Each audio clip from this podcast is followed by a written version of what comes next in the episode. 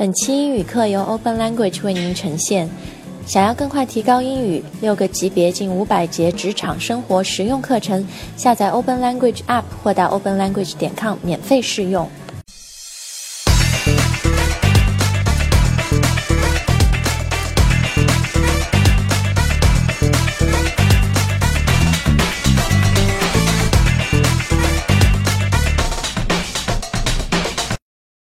大家好，欢迎收看由 Open Language 带来的 No More English，我是 Jenny，我是 Adam。今天我们要来说说美国人怎么搞暧昧。暧昧，嗯，暧昧英语怎么说呀 I guess I have a fling. ？Fling 有点像就是玩玩，对吧 Yeah 不认真的，但暧昧 course 暧昧，我觉得有的时候还 It's a little more romantic. 哦 Maybe you're just flirting with someone，、对吧 What about- Flirting 就还没有 declare, make it clear，就说我俩是男女朋友。嗯 What about you want What to about say an affair? affair？不是 Not 劈 a, 腿 not 吗？ affair like uh, you know husband wife and 就 but 不是劈腿，不是小三那 just 种 a。nice affair, just a romantic time.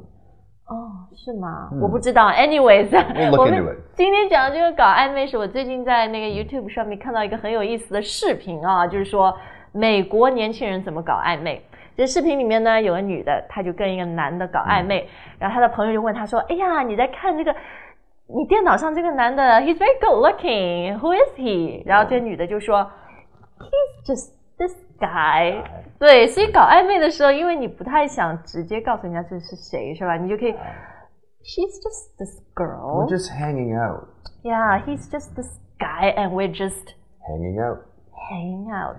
呀哎，我们以前节目讲过啊，英文里面就说，哎呀，我俩出去玩什么，可以说 hang out。嗯所以这里你也可以说，你跟你的暧昧对象就是就出去 hang out，喝喝酒呀，然后什么看看电影啊，什么什么的，对吧？They're just hanging out。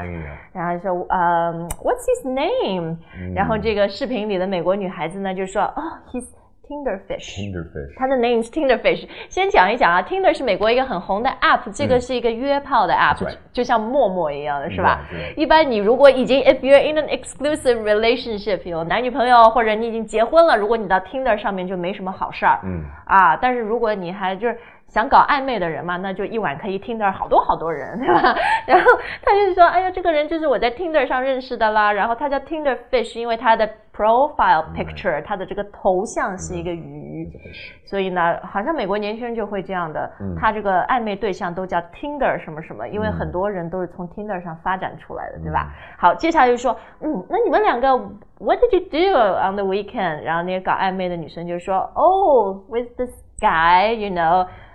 He slept in my home. Ooh, 哦 scandal. 所以不说我俩怎么怎么样了，就是 You know, he sometimes sleeps in my home. 这样 No problem. No problem. 2015, guys. 哎，Adam，我想问你哦，嗯因为我之前看过有人说，外国男生、美国男生不太怎么搞暧昧，嗯就是他如果对你有意思，就马上会 ask you out，可能去呃吃晚饭呀、看电影呀、喝咖啡呀，就不像有些中国男生跟一个女的可以暧昧一两年，然后就这么搞来搞去。Mm. Is that true? I think that was true fifty years ago. 就美国人几十年以前会那样很长时间的暧昧，现在就是比较 direct. Exactly, exactly. And now we have so much technology like Tinder, dating apps. 陌陌，mm 而且人生苦短，life is short and hard，所以不要浪费时间啊。好，最后我们要来说一下 different names for your 暧昧对象啊。呃呃。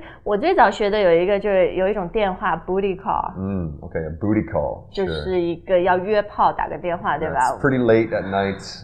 ？Do you want to come You over？ want to come over? What Yeah, it yeah, probably yeah. starts like this. What are you doing?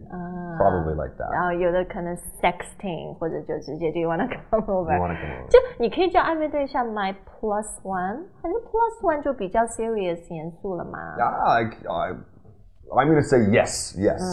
就一般就是 he's just this guy or she's just this girl I'm hanging out with，是是吧？好，we hope you've enjoyed today's show，然后学了很多在外面学不到的英语。然后如果你想认认真真学英语的话呢，下载 Open Language App 或者到 openlanguage 点 com 看一下哦。然后呢，我们有我们也有新用户的优惠，去我们的微博、微信关注我们，查找 Open Language 就知道啦。We'll see you next time. Bye. Bye, guys.